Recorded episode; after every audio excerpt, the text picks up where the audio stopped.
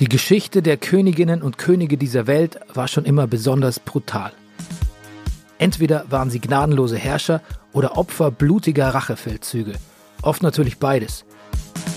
Dazwischen finden wir, von langsamen Vergiftungen bis zu schnellen Hinrichtungen, die ganze Palette menschlicher Grausamkeiten. In diesem Podcast widmen wir uns den aufsehenerregendsten Fällen royaler True Crimes. Mein Name ist Bernie Meyer und das ist Kill Royale.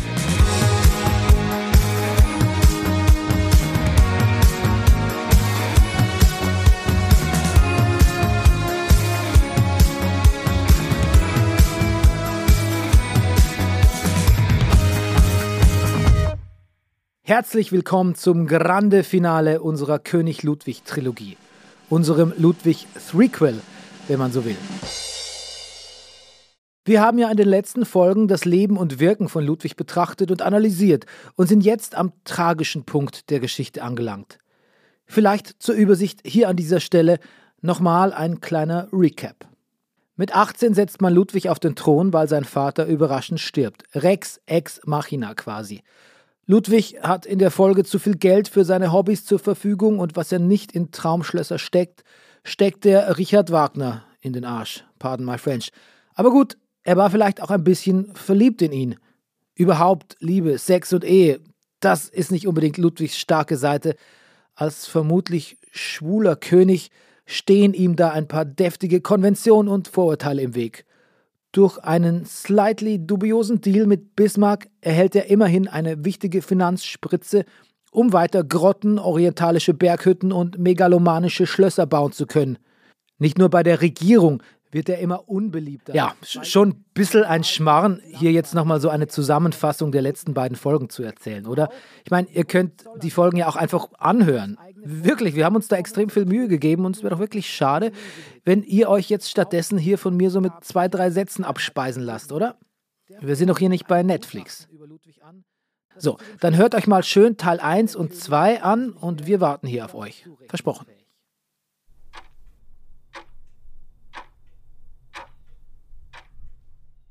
So, da sind wir ja wieder alle.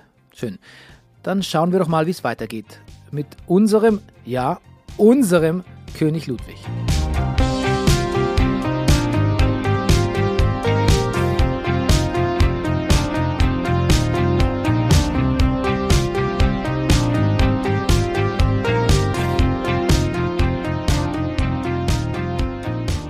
Wie, wie, ist das Wetter bei Ihnen in Heidelberg? Das Wetter? Ja. Ja, es ist bedeckt. Bedeckt? Der Himmel ist bedeckt, es regnet aber nicht. Könnte man aber sagen, es ist, es ist ein kreisliches Wetter, oder? Na, kreislig ist es nicht. es, es ist ein ziemlich mäßiges Wetter. Okay. Nicht schön und nicht schlecht. Heinz Häfner ist Psychiater. Er hatte den Lehrstuhl für Psychiatrie an der Universität Heidelberg inne und das Zentralinstitut für seelische Gesundheit in Mannheim konzipiert, gegründet und bis 1994 auch geleitet. Salopp gesagt, eine Psychiaterlegende. Dabei ging es ihm vor allem darum, psychische Erkrankungen besser zu verstehen und gesellschaftlich zu entstigmatisieren. Und das ist bis heute eine wichtige Aufgabe. Denn wenn ihr glaubt, es wäre heute schon schlimm zugeben zu müssen, dass man zum Therapeuten geht, dann seid froh, dass ihr in den 70ern keine psychische Erkrankung hattet. Häfner ist mittlerweile powervolle 96 Jahre alt. Seine Dissertation hat er 1949 geschrieben. Muss man sich mal vorstellen. Paar Tage nach dem Zweiten Weltkrieg gefüllt. Als er auf die 80 zuging, sorgte er nochmal für einen handfesten Skandal. Also zumindest in unserer König Ludwig-Bubble. Denn da soll er einen Vortrag halten, und zwar einen ganz besonderen. Also das ist eine besondere Geschichte. Ich bin ja Mitglied der Heidelberger Akademie der Wissenschaften. Und ich wurde mal gebeten, den Festvortrag zu halten. Jedes Jahr wird ein Festvortrag eines Mitglieds gehalten und ich wurde gebeten, im Jahr 2004 diesen Vortrag zu halten. Und da hat zum ersten Mal der Ministerpräsident von Baden-Württemberg teilgenommen. Und dann wurde mir gesagt, also ich muss einen Vortrag halten, der so ist, wirklich Innovation, was Neues demonstriert wird und zweitens auch etwas vorgetragen wird, was so spannend ist, dass der Ministerpräsident nicht einschläft. Sehr gut. Und da habe ich mir dann, ich bin in Nymphenburg aufgewachsen und habe schon in meiner Jugend natürlich mit den Wissensfahrern auch Kontakt gehabt. Und äh, dann habe ich mir gedacht, das ist eine hochinteressante und, und bunte Geschichte. Und dieser Mann war natürlich auch, also Ludwig II., eine Persönlichkeit der deutschen Geschichte, weil er diesen Kaiserbrief geschrieben hat, also im Grunde gegen sein Wollen, den hat ihm der Bismarck äh, auf, aufgesetzt. Und dann hat er doch unterschrieben und damit wurde Deutschland zum Zweiten Kaiserreich. Er hat den Wilhelm von Preußen gebeten, den Titel Deutscher Kaiser anzunehmen. Und zwar namens aller deutschen Fürsten. Soweit, so gut. Einen Vortrag halten, bei dem der Ministerpräsident, das war damals übrigens Erwin Teufel, nicht einschläft, ist ja schon mal aller Ehren wert. Ich habe natürlich für den Vortrag Daten ermitteln müssen und habe damals den vollen Zugang bekommen zum Hausarchiv der Familie Wittelsbach und habe natürlich auch ein paar andere Archive, zum Beispiel das Bayerische Staatsarchiv und die Bayerische Unterschriftensammlung und so weiter untersucht und kam seltsamerweise bereits auf die zwingende Feststellung, dass Ludwig II. nicht, wie Gutten ihn beurteilt hat, unfähig zum Regieren war, geisteskrank war und unfähig zum Regieren, weil ich eine Reihe von zum Beispiel auch Briefen von Ludwig gefunden habe in diesen Unterlagen, die er in den letzten Tagen noch geschrieben hat, die ganz vernünftig sind. Und weil halt deutlich wurde, dass der Guten ihn nicht nur nicht untersucht hat, sondern auch andere erhebliche Mängel bei seinem Gutachten enthalten sind. Zum Beispiel hat er nicht die beiden Hausärzte oder Hofärzte des Königs befragt, die eigentlich über die Krankheiten des Königs im Bilde sein mussten. Und er hat eine Reihe von Informationen, die er bekam, nicht angenommen, weil sie positiv über den König urteilten. Und dann habe ich in meinem Vortrag erstmals gesagt, es bestehen erhebliche Zweifel, dass Ludwig wirklich geisteskrank und regierungsunfähig war. Und nachdem ich dieses erweiterte Projekt bekommen hatte, wo also das gesamte Verfahren seiner Entmündigung und Entmachtung mit enthalten war, habe ich dann nochmal bitten müssen, um die Genehmigung im Hausarchiv zu arbeiten. Das hat mir dann Herzog Franz versagt. Er hat sein Archiv angewiesen, mir nur Unterlagen für die Krankheit des Königs, nicht aber für das Verfahren seiner Entmündigung zu geben. Also das ist die Vorgeschichte. Da hat er wirklich eine Bombe platzen lassen, der Herr Häfner. Und ins Geheimarchiv der Wittelsbacher durfte er daraufhin auch nicht mehr. Ist das nicht verrückt, dass diese Geschichte auch heute noch so viele Menschen anfasst, dass sie den Zugang zu ihren historischen Archiven verbieten? Nur weil man zu einem Schluss kommt, der den Hausherren vielleicht nicht gefällt? Herr Häfner hat jedenfalls weiter geforscht. Es gibt ja zum Glück auch noch andere Quellen und Archive mit Informationen aus der Zeit Ludwigs. Und das Ganze führt dann zu Heinz Häfners Buch Ein König wird beseitigt, Ludwig II. von Bayern. Aber wer hat Ludwig denn nun beseitigt? Und warum? Im Grunde genommen, vielleicht fange ich mit den Motiven an. Das Hauptmotiv war, dass der König ja enorme finanzielle Ausgaben hatte, zum Beispiel zum Bau seiner drei Schlösser. Aber er hat natürlich auch eine bedeutende Hofkapelle unterhalten. Er hat den Wagner, den Komponisten Wagner, finanziell massiv unterstützt. Er hat immer große Geschenke gemacht und damit die Schulden für seine Familie immer höher getrieben. Die Schulden des Königs sind natürlich nicht dem Staat zum Opfer gefallen, sondern der Familie.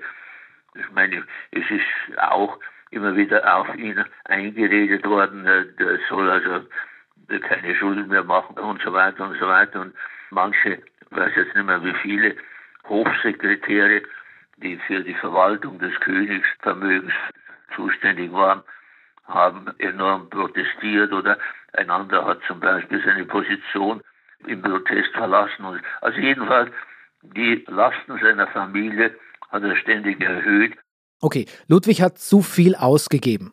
Klar. Was noch?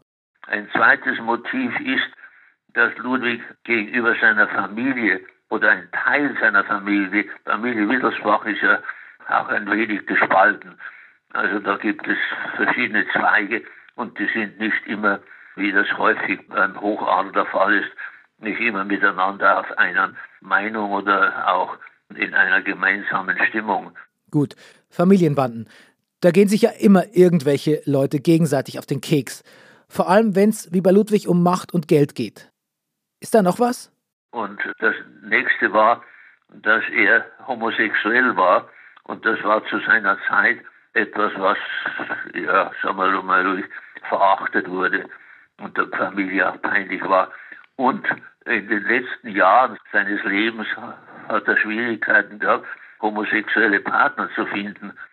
Und er hat dann von einem Regiment in Freising, das sein Regiment war, Soldaten, junge Soldaten abgeordnet an den Hof und hat mit einigen dieser Leute sexuellen Missbrauch begangen, aktiv. Und das war also so massiv, dass es in Bayern, vor allem also in seiner Nähe, mehr und mehr natürlich auch äh, zum Protest in der Familie, aber auch in der Armee führte, verständlicherweise. Ja, diese unterdrückte Homosexualität war offensichtlich ein Problem für Ludwig. Das Letzte ist, was ich noch sagen wollte, ist, dass er mit einem Zweig seiner Familie, und zwar mit denen, die seine Nachfolger stellten, sagen wir mal, verächtlich umging.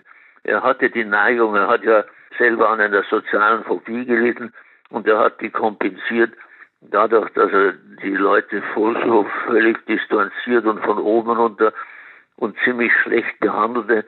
Und er hat zweimal die engsten Nachfolger aus der Residenz in München ausgesperrt.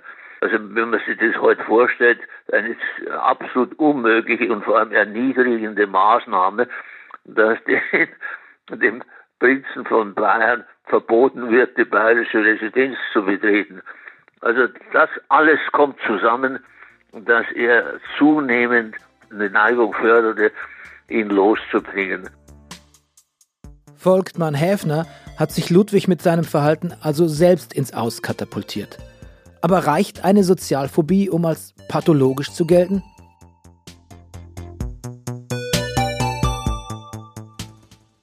Also würden Sie sagen, dass der Bernhard von Gudden eigentlich gar kein so schlechtes Gutachten geschrieben hat? Das Gutachten war in meinen Augen sehr sorgfältig ausgearbeitet. Er hat es ja auch nicht allein gemacht. Es saßen alle möglichen Leute beieinander, die sich in diesem Feld auskannten und die sicher einerseits ein gewisses politisches Bewusstsein hatten, aber auch eine psychiatrische Autorität mitgebracht haben, sodass sie sich nicht allein durch politischen Willen haben bewegen lassen, zu sagen, dass der Ludwig eine Paranoia hatte. Nun, äh, Paranoia gestern und heute, heute äh, versteht man darunter, das ist eine Form der schizophrenen Symptomatik, wo jemand beispielsweise einen systematischen, differenzierten Verfolgungswahn entwickelt. Das ist nach heutiger Ansicht eine Paranoia. Damals stand das für, ja, war eigentlich analog für eine Schizophrenie. Diesen Begriff gab es in diesen Jahren noch nicht. Der wurde erst Anfang des 20. Jahrhunderts entwickelt. Hans Förstl ist Arzt für Neurologie, Psychiatrie und Geriatrie und ganz frisch im Ruhestand. Er ist auch Experte für Demenz. Man könnte sagen, das Frontalhirn ist seine Welt. Und er hat für ziemliches Aufsehen gesorgt, als er der Ludwig-Szene damals seine Einschätzung vorlegte. Wenn man die damaligen Symptomschilderungen und die heutigen Kriterien ernst nimmt und zusammenbringt, dann kommt man einfach zu dem Schluss schizotype Persönlichkeit. Das andere ist die Interpretation des Hirnbefundes. Der ist ja auch objektiv geschildert in der Autopsie. Und wie Sie zu Recht sagen, da ist eine Stirnhirnatrophie, eine Schrumpfung beschrieben, die ganz eindeutig ist. Und ein wichtiger Grund für diese Stirnhirnschrumpfung ist die Meningitis, die er als Kind gehabt hat und er hat auch ein Leben lang immer wieder unter Kopfschmerzen gelitten. Also das ist eigentlich eine hinreichende Erklärung für den Befund. Was aber dann noch dazu kommt, das Verhalten Ludwigs ist in den letzten Jahren schon noch extremer geworden. In gewissem Sinn wurde er noch weniger beeinflussbar, hat sich auch vermehrt dann dem Alkohol hingegeben. Er hat weniger planvolles, vernünftiges Handeln gezeigt und ganz absurde Ideen entwickelt. Ich sage noch nicht, dass er einen Wahn gehabt hat, ja, der ausgeprägt war und von dem man nicht abrücken konnte. Aber sein Verhalten wurde immer auffälliger. Und es gibt eine bestimmte Demenzform, die gar nicht so selten ist, aber wenig bekannt. Das ist also nicht Alzheimer, sondern die frontotemporale Degeneration. Und von der gibt es viele Spielarten und bei den meisten verändern sich Verhalten und Persönlichkeit eines Menschen. Jetzt, wenn man betrachtet, wie Ludwig II. sich in den letzten Lebensjahren verändert hat und wenn man diesen Autopsiebefund sieht, dann kann man nicht einfach sagen, mh, das war halt die Folge der Meningitis, sondern da muss man schon die Überlegung anstellen, war da nicht eine Hirnerkrankung im Busch, die in den nächsten Jahren noch viel auffälliger geworden wäre und sein Verhalten noch mehr bestimmt hätte. Hm. Lässt sich das alles so schulmedizinisch begründen, dass Ludwig so abgedriftet ist? Ist das nicht vielleicht auch irgendwie angelegt im Charakter? Hans Förstl sieht das so. Tja, da kann man drüber spekulieren.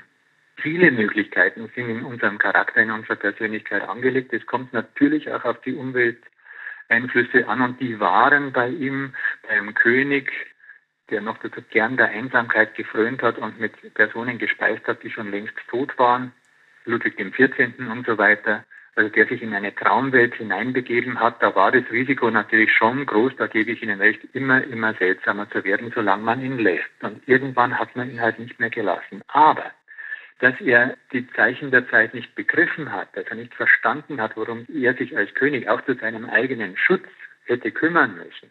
Das ist eine Schwäche, die man beim intelligenten Menschen eigentlich nicht vermutet, für die man eine andere Erklärung braucht. Da ist die Überlegung, es könnte eine beginnende frontotemporale Demenz gerade aufgrund dieses Hirnbefunds nicht von der Hand zu weisen. Man kann es nicht beweisen und äh, interessanterweise war ja in München herrschte ja ein psychiatrischer Luxus durch den kranken Otto. Der war sozusagen überversorgt im Schloss Fürstenried. Und da waren Ärzte, die nichts anderes zu tun hatten, als ein bisschen auf den Otto aufzupassen und zu forschen. Interessanterweise sind in diesen Jahren ganz revolutionäre Techniken entstanden, wie man Hirne untersuchen kann mit feinen Schnitten unter dem Mikroskop und besonderen Färbungen. Wenn man das zum Todeszeitpunkt Ludwig schon zur Verfügung gehabt hätte, könnte man natürlich die Aussagen viel genauer treffen. Klar, das ist eine Ironie des Schicksals, dass gerade der, der ohne wissenschaftliche Absicht die Neurowissenschaften international auf so bedeutende Art bewegt hat, wie der Ludwig II., dass für den dann zeitlich noch nicht gereicht hat, ihn mit diesen verfeinerten Methoden zu untersuchen. Förstl ist also von Ludwigs Erkrankung überzeugt.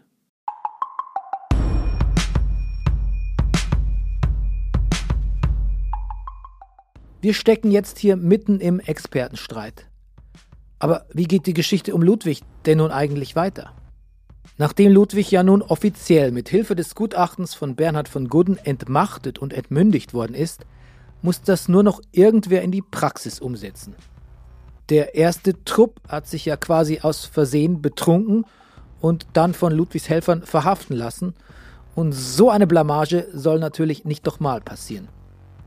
Ludwig ist natürlich mittlerweile gewarnt und weiß genau, was da gespielt wird. Und er hat jetzt mehrere Optionen. Er könnte zum Beispiel fliehen. Tirol würde sich anbieten. Oder er könnte auf den Rat seines väterlichen Freundes hören. Wer ist gemeint? Das erzählt uns Oliver Hilmes. Also Bismarck war äh, natürlich über seine äh, Diplomaten relativ gut informiert.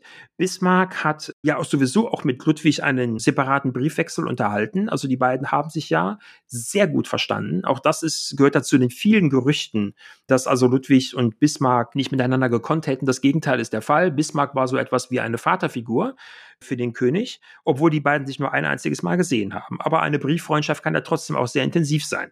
Und Bismarck hat das ganz klar erkannt und hat zu ihm gesagt, fahren Sie nach München und zeigen Sie sich. Das heißt, denn wir dürfen ja nicht vergessen, es gab damals ja diese ganzen Kommunikationsmittel, die wir heute haben. Also einen wunderbaren Podcast zu machen. Äh, der, damit meint er uns hier. Kill Royal, der Podcast, in dem. Naja, egal. Ich wollte es nur sagen. Weitermachen oder irgendwelche Social-Media-Videos zu machen oder eine Pressekonferenz zu geben, die auf allen möglichen Kanälen übertragen wird. Das gab es damals nicht. Damals konnte ein König eigentlich nur im Grunde, er hatte nur dieses eine Instrument, sich zu zeigen. Er hätte nach München fahren können und er hätte sich zeigen müssen. Er hätte seinen, den Münchnern, der Münchner Bevölkerung zeigen müssen, seht her, ich bin nicht krank. Aber dazu hat er nicht mehr die Kraft gehabt. Damit fällt diese Variante also auch aus. Wie überhaupt jeder Plan, den man hätte schmieden können, um der Entmündigung und der Festnahme, die daraus resultiert, zu entgehen. Ludwig ist absolut passiv, handlungsunfähig, gelähmt. Um Mitternacht steht dann die, dieses Mal nüchterne, zweite Fangkommission vor den Toren von Neuschwanstein, um Ludwig abzuholen.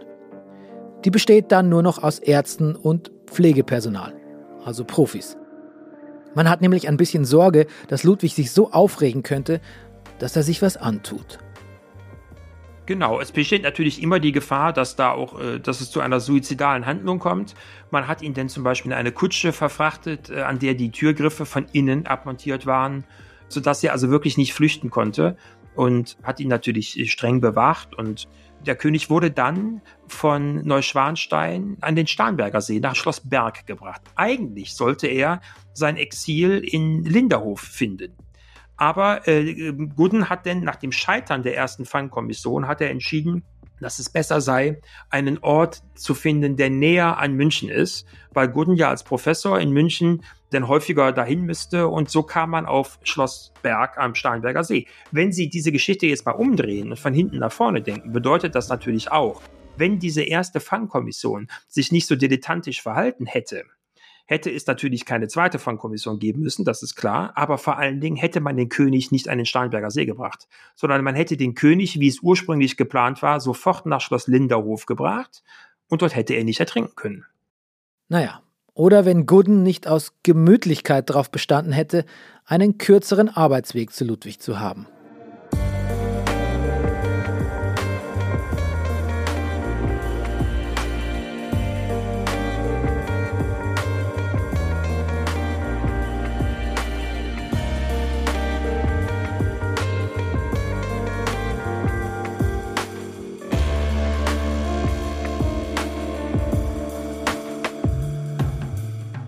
Ludwig wird jetzt jedenfalls auf Schloss Berg eingesperrt, am Starnberger See oder Würmsee, wie er damals noch heißt. Da kann man dem Stadtmarketing Starnberg auch nachträglich nochmal zur Umbenennung gratulieren. Würmsee, da will man nicht baden gehen, oder? Urlaub am Würmsee. Kommen Sie mit Ihrer ganzen Familie und erleben Sie die Idylle, wie es sie nur an der Würm gibt. Der Würmsee. Spaß für klein und groß. Warum in die Ferne schweifen, wenn der Würmsee liegt so nah? Während für die Kleinsten im Würmchenclub gesorgt ist, vergnügen sich die Eltern im Gewürm, dem Erlebnislokal am herrlichen Würmsee. Und sollte das Wetter mal nicht mitspielen, erleben Sie die Schönheit des Regenwürmsee. Schon gut, schon gut. Starnberger See ist der bessere Name. Wir haben es ja kapiert. Ja, sorry, ist ein bisschen mit mir durchgegangen. Ja, ist nichts Neues. Also, Ludwig sitzt in Schloss Berg und Dr. Gooden ist auch da, um sich seinen prominentesten Patienten endlich mal genauer anzuschauen, was er ja all die Monate vorher nie getan hat. Zu schauen, wie es ihm geht, ob er die Entmündigung, die ja immerhin auf Goodens Mist gewachsen ist, mit Fassung trägt. Es ist Pfingstsonntag. In die Messe darf Ludwig nicht. Es ist viel zu gefährlich, das Gelände des Schlosses zu verlassen. Denn wer weiß, was der Mann sich antäte oder welche königstreue Geheimgesellschaft ihn befreien könnte. An dieser Stelle möchte ich kurz unterbringen, dass Ludwig mal vorhatte, eine bayerische Geheimpolizei zu gründen und die sollte Koalition heißen und zum Beispiel den Kronprinz entführen. Zurück zum Thema.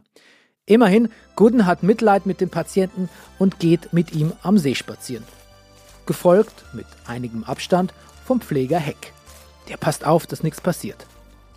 Gooden sagt nach dem Spaziergang, dass sich Ludwig, Zitat, wunderbar gut in die neue Situation eingefunden hätte und dass er am Abend gerne noch eine Runde mit ihm drehen will.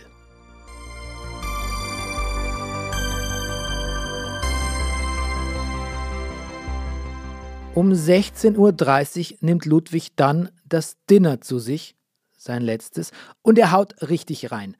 Neben dem Essen gibt's einen Becher Bier, zwei Glas Maibohle, drei Glas Rheinwein und zwei Gläser Arak. Eine Spirituose irgendwo zwischen Whisky und Rum. Man könnte auch sagen, Ludwig hat sich schön einen hinter die Binde gekippt. Jemand hat mal ausgerechnet, dass er bei seiner Größe von 1,91 und der Menge an Alkohol so gegen 18 Uhr zwei Promille im Blut gehabt haben müsste. Ob das so stimmt, man weiß es nicht. Das Essen hat womöglich auch noch ein bisschen pegelsenkend gewirkt, aber gemerkt haben müsste er den vielen Alkohol auf jeden Fall, selbst als der Gewohnheitstrinker, der er war. Um 18.30 Uhr begibt er sich schließlich mit Dr. Gooden zum Abendspaziergang. Und Dr. Gooden spricht den letzten von ihm überlieferten und vermutlich fatalen Satz. Es darf kein Pfleger mitgehen. Warum nicht? Wir wissen es nicht. Vermutlich will Gooden mit seinem Promi-Patient alleine sein, will sein Vertrauen gewinnen. Vielleicht hat er aber auch einfach ein schlechtes Gewissen, weil sein Gutachten ja Ludwig die Freiheit gekostet hat. Als die beiden Herren um 20 Uhr noch nicht von ihrem Spaziergang zurück sind, fragt man sich langsam, was da los ist. Aber da es angefangen hat zu regnen, besteht noch die Hoffnung, dass sie sich einfach irgendwo untergestellt haben. Doch sie tauchen einfach nicht auf. Erst werden einzelne Gendarmen losgeschickt, dann geht jeder verfügbare Mann los, inklusive Fackeln und Gewehren. Gegen 22.30 Uhr werden die Leichen von Ludwig und Dr. Gooden im seichten Wasser entdeckt. Ludwigs Taschenuhr ist um 18.54 Uhr stehen geblieben, als Wasser eingedrungen ist. Dr. Goodens aus demselben Grund um 20.10 Uhr. Niemand weiß, was dazwischen geschehen ist.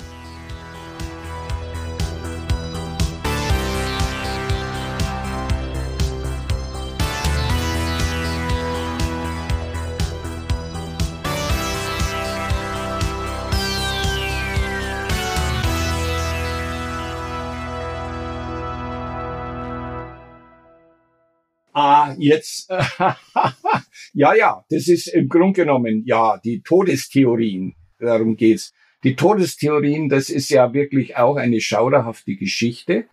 Die Todestheorien belegen alle miteinander, die ganzen Theorien, die praktisch gesammelt worden sind, die alle so behauptet worden sind, belegen nur eines, dass man im Grunde genommen nichts über den Tod des Königs weiß. Weil ich brauche, wenn je mehr Theorien zu einer Situation vorhanden sind, umso weniger eigentlich ist wirklich bekannt, was los war. Wenn es nur eine Theorie gibt, die vielleicht noch äh, einen kleinen Seitenzweig hat, dann ist es nicht ganz so schlimm. Aber wenn ich mehrere Haupttheorien habe und von diesen Haupttheorien zweigen wieder Nebentheorien ab und die verzweigen sich wieder und es gibt dann auch noch total unsinnige Theorien, die aber auch in der Welt sind.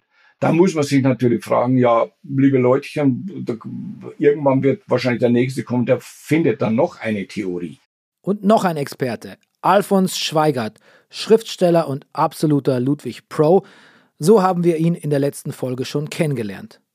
Und ich habe mir gedacht, wenn wir hier zum Finale sowieso die ganzen Koryphäen versammeln, darf Schweigert nicht fehlen. Der hat in seinem Buch sechs und 20 Mordtheorien zu Ludwig gesammelt und vorgestellt. Bei mir im Gespräch reduziert er sie zum Glück auf ein höherer verträgliches Maß. Also, es gibt diese vier Haupttheorien. Das ist im Grunde genommen die Fluchttheorie. Das König Ludwig wollte fliehen. Das ist die erste Theorie. Die zweite Theorie ist, König Ludwig ist irgendwo ums Leben gekommen durch Ertrinken, entweder bei der Flucht oder eventuell durch Suizid, weil er sich selber ertränken wollte. Dann der dritte, nee, nee, also König Ludwig, die dritte Theorie, der ist ermordet worden. Da gibt's irgendwo diese berühmte, in, in Schauspielen wird das immer so schön gezeigt, der Graue, woher er ist, kam der aus Berlin angeritten oder sonst wo. der den König Ludwig auf welche Weise auch immer umgebracht hat, ermordet hat. Und dann gibt es die vierte Theorie, das Totschlagtheorie.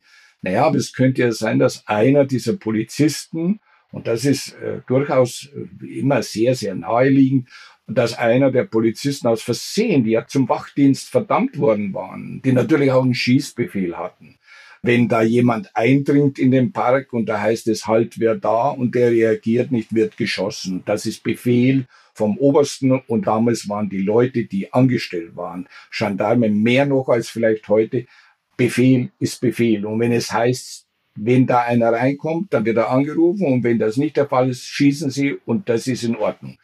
Das heißt also, dieser eventuelle Kampf, von dem dann immer wieder gerichtet wird, der könnte dann einen Gendarmen dermaßen nervös gemacht hatten, dass er einfach irgendwie nicht mehr gewusst hat, ist das jetzt ein Eindringling, ist das einer, der raus will aus dem Park, wer ist das überhaupt? Und einfach geschossen hat, um quasi diesen Kampf entweder zu beenden oder wie auch immer, jedenfalls, dass der König durch eine solche Kugel dann tödlich getroffen worden ist. Okay, soweit zu den Theorien. Aber was denken denn nun unsere Experten? Herr Häfner? Er hat dem Guten vorgeworfen, dass es hier gegen seine eigene Anordnung handelt. Und der Guten hat aber trotzdem abgewogen und ist allein mit dem König gegangen. Und dann an einer Stelle, wo das Ufer nicht von Bäumen bestanden ist, hat der König plötzlich seinen Mantel abgeworfen.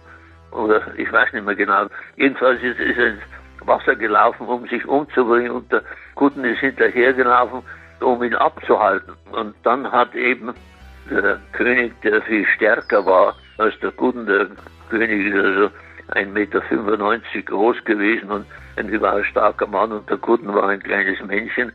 Und der König hat dann dem Guten erst einmal Faustschlag beigebracht oder auch sonst Verletzungen und offenbar ihn dann unter Wasser gedrückt, vermutlich als der schon bewusstlos war, denn es war so, in der Obduktion bestand eindeutig der Verdacht, dass der Guten noch lebte, als er unter Wasser gedrückt wurde. Und äh, der Guten ist dann ertrunken und dann ist der König ein paar Schritte weiter rausgelaufen ins Wasser und hat sich selbst ertrunken. Hm. Also das ist die Geschichte, wie es zum Tod kam. Das deckt sich auch ungefähr mit dem, was Herr Förstl sagt. Und jetzt kommt meine Fantasie, aber das äh, kann man ernst nehmen oder auch nicht. Ich, dass der gut, ein guter und sehr bemühter Arzt war, der sich selber auch einiges zugetraut hat, und dass seinen Patienten auch dem Ludwig nichts Böses wollte, sondern ihn eher zur Seite nehmen wollte und beraten wollte, dass das Ganze, was man da beschlossen hat, aufgrund des Gutachtens, nicht reversibel dass bei entsprechend er auch wieder seine Rolle wahrnehmen kann. Und ich fürchte, dass der eitle und egomane König sich gerade diesen Rat nicht hat gefallen lassen und sich auch von so einem dahergelaufenen Professor sich nichts wollte sagen lassen und stattdessen Guten hinterher, in dem Aussichtsversuch diesen schweren Menschen mit metabolischem Syndrom, also vielen Kardiakrisiken und so weiter zu retten. Und der König war halt doch stärker, vor allem schwerer. Und dann sind beide dran verstorben. Die beiden Versionen lassen sich ja schon mal irgendwie zusammenführen. Wenn Oliver Hilmes jetzt eine ähnliche Variante liefert, dann haben wir doch unseren mutmaßlichen Ablauf zusammen, oder? Ja, also ich glaube nicht an irgendwelche ähm, Konspirationen, ich glaube nicht an eine Ermordung des Königs, ganz einfach, weil jeder Täter fehlt und weil keiner daran wirklich Interesse haben konnte. Also äh, diese alte Frage cui bono, wer profitiert davon, lässt sich in diesem Fall gar nicht beantworten. Äh, insofern bin ich davon überzeugt, dass die beiden spazieren gegangen sind, alleine, wie Gooden es wollte. Die beiden sind spazieren gegangen und äh, während dieses Spaziergangs ist Ludwig ausgebrochen aus dem Gespräch, aus der Zweisamkeit, aus dem Nebeneinandergehen mit Gooden und Gooden hinterher. Und dann hat sich dann also im Wasser äh, diese Tragödie ergeben. Aber ich möchte noch einen Sprung zurück machen. Man darf nicht vergessen, und deshalb habe ich eben gesagt, dass es eben etwas anderes war, einen König im Grunde zu begutachten oder zu begleiten oder auf einem Spaziergang zu begleiten, als einen Metzger, Schneider oder Lehrer. Ludwig stand förmlich vor den Scherben seiner Existenz. So hat er es empfunden. Ja? Also wir hatten es mit einem Mann zu tun, der maximal gedemütigt wurde in seiner eigenen Wahrnehmung, der den maximalen Kontrollverlust erlitten hat und der eine schwere narzisstische Kränkung erfahren hat. Und mit diesem Mann geht Gooden also alleine spazieren. Das ist grob fahrlässig. Und nun also im Wasser. Ludwig läuft also los. Wer weiß, worüber die beiden sich unterhalten haben. Vielleicht ist Ludwig aber auch während des Gespräches klar geworden durch eine Äußerung Goodens, was ihm bevorsteht. Ein Leben in Gefangenschaft. Und es kam zu einer Übersprungshandlung. Es kam zu einer Handlung, die nicht geplant war. Ludwig läuft also los in das fußtiefe, knietiefe Wasser im Starnberger See, Gooden hinterher. Für Gooden ist das Ganze natürlich eine Tragödie, weil Gooden hat ja auf eine Bewachung verzichtet, ja, weil er glaubte, er kommt mit dem König schon alleine klar und nun äh, läuft der König los. Das heißt, Gooden muss hinterher. Gooden muss einen wie auch immer gearteten Fluchtversuch des Königs unter allen Umständen verhindern. Denn das würde ja auf ihn zurückfallen, denn er hat ja auf die Bewachung verzichtet. Das heißt, Gooden muss nun natürlich den König zurückhalten. Gooden zieht an den Klamotten des Königs, Gooden will den König festhalten. Der König ist 1,91 Meter groß, wiegt 120 Kilo. Gooden ist drei Köpfe kleiner. Das heißt, körperlich ist das ein unglaubliches Ungleichgewicht, ja. Und ich stelle mir also vor, wie dieser kleine ältere Mann Gooden vor diesem Hühnen, vor diesem Koloss steht, ja. Und dann versetzt Ludwig ihm, und das ist absolut sicher, Ludwig versetzt ihm einen ersten Faustschlag. Das heißt, die beiden kämpfen miteinander und dann wirkt Ludwig den Gooden. Und dann stranguliert Ludwig den Guten mit seiner eigenen Krawatte. Das heißt, auch wenn das viele, viele, viele Zeitgenossen in Bayern nicht wahrhaben wollen, Ludwig ermordet Bernhard von Gudden. Hm. Das ist ein Mord gewesen, weil das ist sicher, Gudden stirbt zuerst. Ludwig ermordet Gudden und dann liegt Gudden also im Wasser. Wenn er noch lebte, ertrinkt er innerhalb kürzester Zeit. Er ist bewusstlos. Und nun haben wir also diesen schwer gekränkten Ludwig, der diese existenzielle Krise durchgelebt hat und der nun gerade auch noch einen Menschen ermordet hat, nämlich seinen Arzt. Und dass also jetzt es zu einer Handlung kommt oder zu einer Verkettung von Unglücken kommt, die vielleicht darin bestehen könnte, dass er einen Herzinfarkt erleidet, dass er einen Kollaps erleidet, dass er einen Zusammenbruch erleidet, in das Wasser fällt und selber ertrinkt. Oder dass er vielleicht selber sich unter Wasser begibt und durch das überstürzte Einatmen von Wasser ertrinkt. Das ist natürlich die Spekulation. Mhm. Wir können nicht sagen, ob Ludwig einen Infarkt hatte und ins Wasser gefallen ist und ertrunken ist oder ob er sich selber ertränkt hat. Das kann man durchaus, ja. Das wissen wir nicht. Aber wir wissen absolut sicher, zuerst ist Gudden gestorben und dann ist der König gestorben. Das heißt, der König war der Mörder seines Arztes. Ja, reiht sich in unsere Expertenrunde zur Todesursache ein, erklärt aber zum Beispiel nicht das Rätsel mit den Uhren. Eigentlich sogar im Gegenteil. Wenn es so war, wieso ist Ludwigs Uhr dann zuerst stehen geblieben? Gut, vielleicht war Gudens Uhr einfach dichter. Manchmal ist es ja so banal. Fehlt noch eine Expertentheorie. Erneut Vorhang auf für Alfons Schweigert. Er hat sich in seinen Schlössern seine eigene Person nicht nur verwirklicht, sondern diese Schlösser sind wirklich er selber. Das heißt also, für ihn ist jedes Schloss, vor allem Neuschwanstein und Herrenchiemsee, Ausdruck seiner eigenen Persönlichkeit. Und äh, so wie man einem Menschen, anderen Menschen nicht Zugang zur eigenen Persönlichkeit, ich öffne mich auch andere Menschen nicht, ohne dass ich es selber will. So hat Ludwig auch gesagt, diese Schlösser dürfen von anderen nicht betreten werden. Denn wer da eindringt, der dringt in meine Privatsphäre, der dringt in mich ein. Das ist Indiskretion höchsten Ranges. Und für König Ludwig war jedes abgeschlossene Schloss, also jedes Schloss, das zu Ende gebaut wurde, war für ihn eine Enttäuschung. Nicht das Fertigstellen eines Schlosses war für ihn eigentlich Ziel, sondern für ihn war die Entstehung eines Schlosses Ziel. Darum wollte er auch ständig neue Schlösser bauen. Falkenstein, den chinesischen Sommerpalast, den byzantinischen Sommerpalast, den wollte er alles noch bauen, machte da bereits auch neue Schulden. Das heißt also, Bauen als Hauptlebensfreude. Wer mir dieses Bauen nimmt, der nimmt mir das Leben. Das heißt also, jeder, der das unterbindet, dass ich weiterbaue, ermordet mich. Und ich selber, da ich Herr meiner selbst bin, kann das eigentlich nicht ertragen, also ist sozusagen für den König so nicht mehr weiterleben zu wollen, für ihn das massiv Entscheidende. Das heißt, er hätte eigentlich gar nicht mehr weiterleben wollen. Und er fand sich da plötzlich aus der eigenen Selbstständigkeit, aus äh, seinem individuellen Leben herausgerissen, indem er ihn in Verwahrnahme war, indem er ihn damals jetzt am Anfang jedenfalls in ein kleines Zimmer sperrte, er nicht mehr seine Pläne, seine äh, äh, Schlossbauten besichtigen konnte. Und mit diesem Bild vor Augen war für ihn klar, dieses Leben ist nicht das Leben, das ich will. Ich will fliehen. Das ist der erste Punkt. Ich will fliehen. Ich will fliehen und die Flucht, wie die dann endet, ist mir gleich. Ob jetzt in der irgendwelcher Freiheit, wo auch immer, wo ich mir nur überhaupt nicht vorstellen kann, oder aber auch in den Tod. Ich will weg von hier. Also dieses Wegwollen aus dieser Isolation hinein in die Freiheit. Und das war bei König Ludwig. Und wenn man das jetzt zusammennimmt, dann muss man sagen, also die Flucht ist entscheidend. Was auf der Flucht passiert ist, ob sich jetzt der König losgerissen hat, Gutten ihn abhalten wollte, ob irgendwelche Gendarmen ihn erschossen haben dabei. Das war dem König völlig gleichgültig. Ob ich dabei umkomme oder nicht umkomme, das war ihm gleichgültig.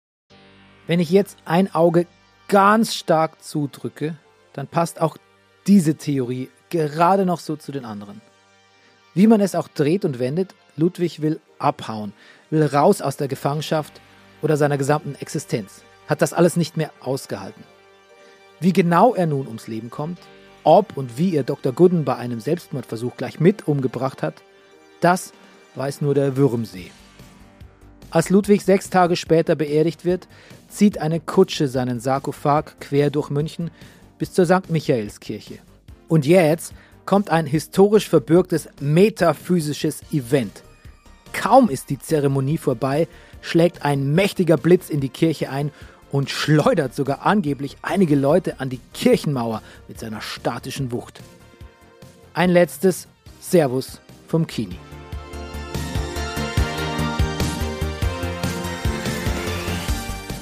Das hätte ihm übrigens auch nicht gefallen, ausgerechnet mitten in München beerdigt werden zu müssen. Wie es nach der Regierungszeit Ludwigs weitergeht, vor allem mit der Monarchie in Bayern, das fasst Oliver Hilmes im Gespräch mit mir nochmal sehr gut zusammen. Vor allen Dingen, man darf natürlich eins nicht vergessen, die bayerische Monarchie hat sich im Grunde nach Ludwigs Tod ad absurdum geführt. Es kam also denn, wenn man jetzt noch ganz kurz über den Sommer 1886 hinausdenken, was kam danach? Das heißt, danach kam der Prinzregent, eine Zeit, die ja bis zum Tod des Prinzregenten Luitpold 1912 angehalten hat die in Bayern und in München bis heute ja verklärt wird. Also die gute alte Zeit, blau-weiße Gemütlichkeit, ein älterer Herr mit Pudel, also der Prinzregent, zur gleichen Zeit aber der Aufbruch in Kultur und Literatur, spätestens ab 1900. Das ist eine Zeit, die sehr verklärt wird, aber zur gleichen Zeit dynastisch sich natürlich ad absurdum geführt hat, weil wer war denn König? Der Prinzregent Luitpold hat ja nur die Regierungsgeschäfte wahrgenommen. König war Ludwigs Bruder Otto.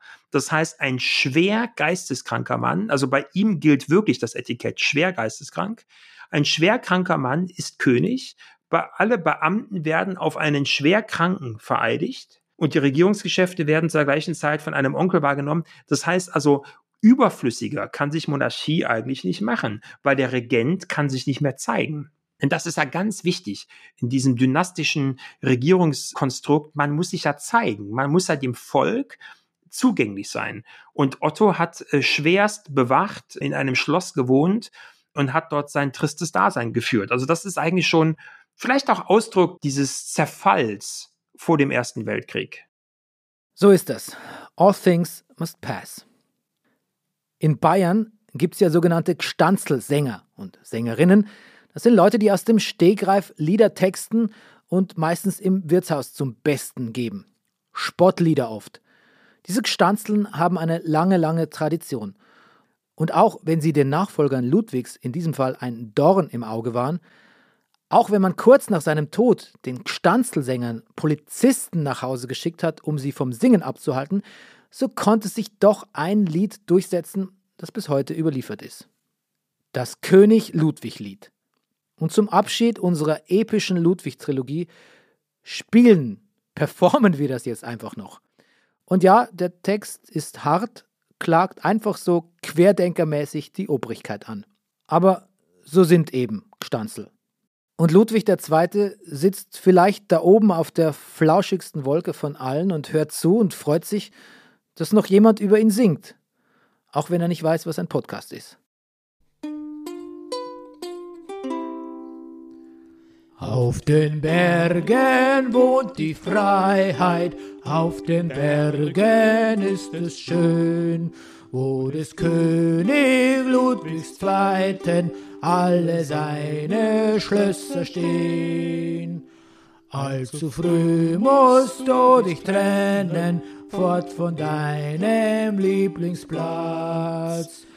Neuschwanstein, du stolze Feste, warst des Königs höchster Schatz. Nach Schlossberg hamst dich gefahren in der letzten Lebensnacht. Da wurdst du zum Tod verurteilt in derselben grauen Nacht. Und geheime Meuchelmörder, deren Namen man nicht kennt, haben ihn in den Seeneig gestessen, sind von hinten Minuten schnell angrennt. Der Doktor Guten und der Bismarck, den man auch den falschen Kanzler nennt. Der falsche Kanzler. Haben ihn in den Seener gestessen, sind von hinten einfach feig angrennt. Nein, das gibt's nicht. Ja, du feiger Kanzler, ja. deine Schande trägt dir gewiss keinen Ehrenpreis. Denn du stunst ihm nicht im offenen Kampfe, wie uns der Rippenstoß von hinten her beweist. Ganz klar. Doktor Guden war ein Verräter, doch auch der muss mit dir fort. Neuschwanstein, deiner Schaffer, ist von ewig von dir fort. Und nächstes Mal reisen wir nach Ägypten zu König Ramses III., der nicht nur von seinem eigenen Harem ermordet wurde, sondern auch noch den ersten Streik der Weltgeschichte verursacht hat. Tough luck. Nur hier bei Kill Royale, dem Podcast, in dem gekrönte Köpfe rollen.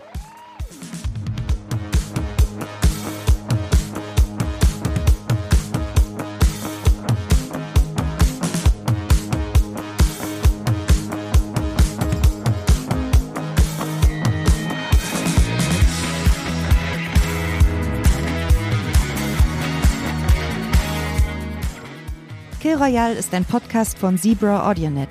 Recherche, Interviews und Moderation Bernie Meyer. Recherche und Buch Nils Bokelberg. Unser Titelsong ist Easy Way Out von Roosevelt. Kill Royale wird produziert von Pool Artists.